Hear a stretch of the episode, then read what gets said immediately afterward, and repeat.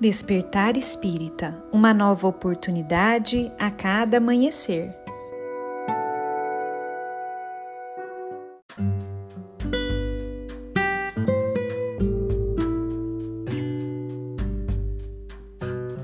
Sejam muito bem-vindos, amigos queridos, para mais um Despertar Espírita.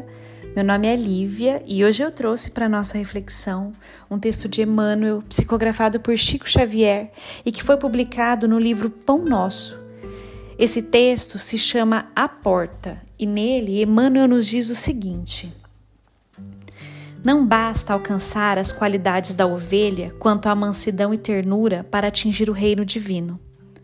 É necessário que a ovelha reconheça a porta da redenção com o discernimento imprescindível e lhe guarde o rumo, despreocupando-se dos apelos de ordem inferior a eclodirem das margens do caminho. Daí concluirmos que a cordura, para ser vitoriosa, não dispensa cautela na orientação a seguir.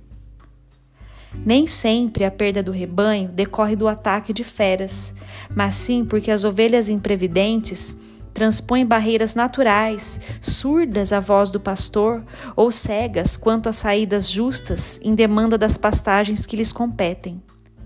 Quantas são acometidas de inesperado pelo lobo terrível, porque, fascinadas pela verdura de pastos vizinhos, se desviam da estrada que lhes é própria, quebrando obstáculos para atender a destrutivos impulsos.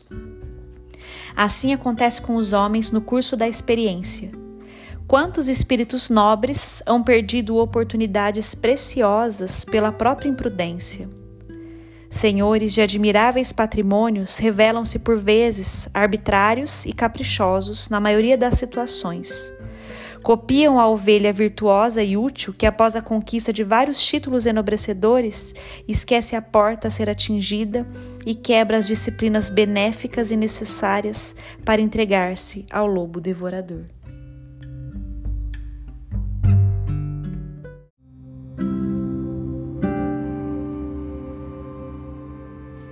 Que nós possamos, meus amigos, ter olhos sempre para termos cautela com relação ao mal que ainda existe dentro de nós.